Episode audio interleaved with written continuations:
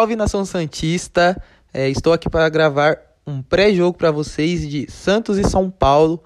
Antes de começar, já deixa seu like, se inscreve aqui no canal quem tiver pelo YouTube. E vamos nessa, pessoal. Falar aqui rapidinho um pouquinho do Sansão que vai ter hoje na Vila Belmiro às 7 horas da noite. O jogo estava marcado antes para 4 horas, há umas duas semanas, se eu não me engano, mudou para 7 horas da noite. É, o Santos que pega né, de volta seus jogadores que estavam desfalcados é, na última partida, Alisson, é, Luan Pérez e Lucas Veríssimo. É, só que agora o Felipe Jonathan, nosso lateral esquerdo, está desfalcado também por terceiro cartão amarelo, igual o Veríssimo na passada. Só que o problema é que a gente não tem lateral esquerdo reserva. É, Jean Mota continua machucado, Luiz Felipe, Renier é, e o Raniel e o Caio Jorge com Covid. O Raniel volta em três partidas, o Caio Jorge provavelmente em quatro. É, o Santos São Paulo é um jogo para motivar a gente bastante para ir jogar contra o Olímpia também em casa pela Libertadores. É essencial o Santos ganhar esse jogo é, contra o São Paulo, porque assim a gente já vem de uma vitória grandiosa da quarta-feira e do final de semana passado também fora contra o Ceará. Então é essencial ganhar do São Paulo hoje para ir com toda a moral para Libertadores. Por mais que a gente não tenha um elenco recheado igual muitos clubes que estão lá na Libertadores, a gente tem que pelo menos se demonstrar competitivo, passar de fase no nosso grupo, depois das oitavas ver o que vai dar. Então, esse jogo do Santos e São Paulo pode ser um divisor de águas para o Santos.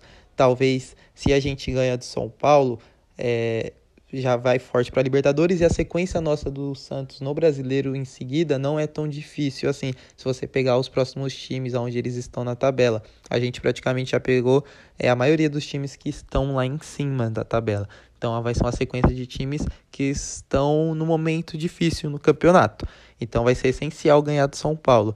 Assim, eu acredito muito na vitória. O São Paulo, por mais que esteja em terceiro colocado, a torcida tem bronca é, do futebol do time de São Paulo. É, não gosta muito do Diniz, não vê a hora dele sair de São Paulo. É, eu tenho um amigo São Paulino que conversou comigo é, um pouco antes de eu gravar. Ele falou que tinha medo do Reinaldo marcando o Marinho, porque ele falou que a fase do Marinho é muito boa e o Reinaldo não marca muito bem. Então, assim, a gente pode tirar proveito disso. Porém, em controvérsias, a gente vai ter um duelo bom ali, porque o Luciano de São Paulo também está em ótima fase, pode dar trabalho para nossa zaga, então sempre atento. Eles têm outros jogadores bons, como Hernanes, Daniel Alves, Igor Gomes e outros meninos da base que o São Paulo também está usando muito. O Santos está usando bastante a molecada, o São Paulo também. É... O Santos, pelo que eu vi, é, o Pará ainda segue como dúvida, talvez ele não jogue. E o Alex talvez vai continuar como titular. É, mas por que? Ele não tiraria a vaga do Lampérez. É, o Lampérez jogaria de lateral esquerdo, como ele já é, jogou nessa função algumas vezes. Se o Pará voltar, talvez ele possa voltar como lateral esquerdo também. Só que aí o Alex não jogaria e jogaria o o Pará na esquerda, o Matson na direita, Luan Pérez e Veríssimo. O Santos está com muitas variedades ali na, nessa parte defensiva. Também não dá para saber se vai jogar é, Alisson e Pituca ou Jobson e Pituca. É, então, tipo, vai ter bastante mudança. O Santos não tem um time definido nessa parte do meio-campo, zaga. O que está mais definido mesmo é no ataque, que provavelmente vai ser Soteudo, Marinho e Lucas Braga. Não sei se o Cuca decide mudar, fazer um próprio 4-4-2 e manter o Arthur Gomes, talvez de vez ele tirar o Sanches do meio campo, ficar com o Arthur e os dois volantes, talvez ele possa tirar o Lucas Braga e fazer um 4-4-2 com o Arthur Gomes. Então, tipo, a minha preferência não seria do Arthur Gomes, tanto, tanto no meio, tanto num 4-4-2, ele é, fazendo um falso 9. Preferia muito que jogasse o próprio Lucas Braga ou o Lucas Lourenço. É, então, o esboço do time do Santos é mais ou menos isso. Né? O, os desfalques que voltam e o Felipe Jonathan que sai. Ah, nesse jogo contra o São Paulo, a gente tem é, que manter, tipo, aproveitar a boa fase dos jogadores. O João Paulo, o São Paulo deve dar umas chegadas, tipo, ele tá muito bem no gol, muito seguro, passa bastante confiança pro time do Santos e para nós da torcida. É, no ataque, o Marinho jogando muito bem. Então, tipo, a gente aproveitar o melhor do Marinho nessa partida, nós temos tudo para sair com a vitória nesse clássico, que seria também a primeira vitória do Santos em clássico no ano, porque o Santos ainda não conseguiu triunfar em nenhum clássico. O Santos é, empatou com o Palmeiras em casa, que foi no Pacaembu, lá no Paulista. Os outros três clássicos fora perdeu para o Corinthians, São Paulo e Palmeiras, perdeu um para cada. E é o primeiro clássico na Vila Belmiro. Então, é, se a gente sair com a vitória, a, igual falei, já seria grande para a gente ir para Libertadores.